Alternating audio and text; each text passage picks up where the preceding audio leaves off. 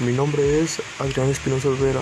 Actualmente curso el grado de cuarto en el grupo C de la licenciatura en Educación Primaria en la Escuela Normal de Estudios Superiores del Magisterio Potosino, plantel 2. La maestra entrevistada fue Mayra Espinosa Luna, quien nos comentó que leer se define en la habilidad de decodificar las grafías, interpretando la intención del mensaje que se quiere comunicar. Así como la escritura es una habilidad de expresión para dar a conocer un mensaje a un receptor.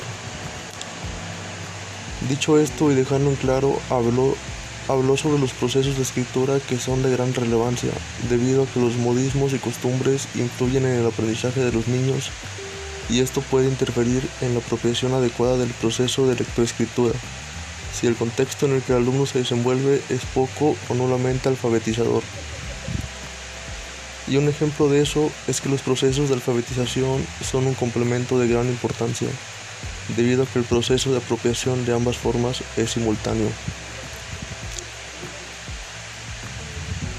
Nos comentó que hay dos escenarios muy, contrastantes. Cuando hay un ambiente alfabetizador y un soporte se pueden obtener grandes logros. Cuando uno de estos elementos falta debido a un contexto no tan favorecedor, la apropiación es más lenta y menos significativa, lo cual lamentablemente conlleva a situaciones de alumnos con un rezago escolar.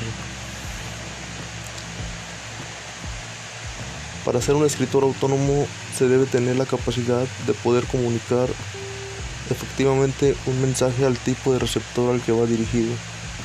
Se le cuestionó sobre el método de alfabetización y dijo que es un conjunto de estrategias para favorecer la adquisición de la lectoescritura, adecuadas a las necesidades del alumno.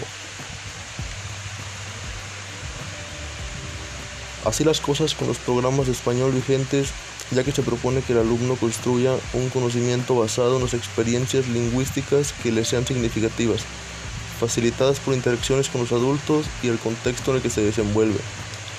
En conclusión, para tener un mejor, un mejor rendimiento en las clases a distancia, es que el principal reto es el contexto, ya que si es poco alfabetizador, se encontrará con grandes retos a enfrentar en la adquisición de esas habilidades.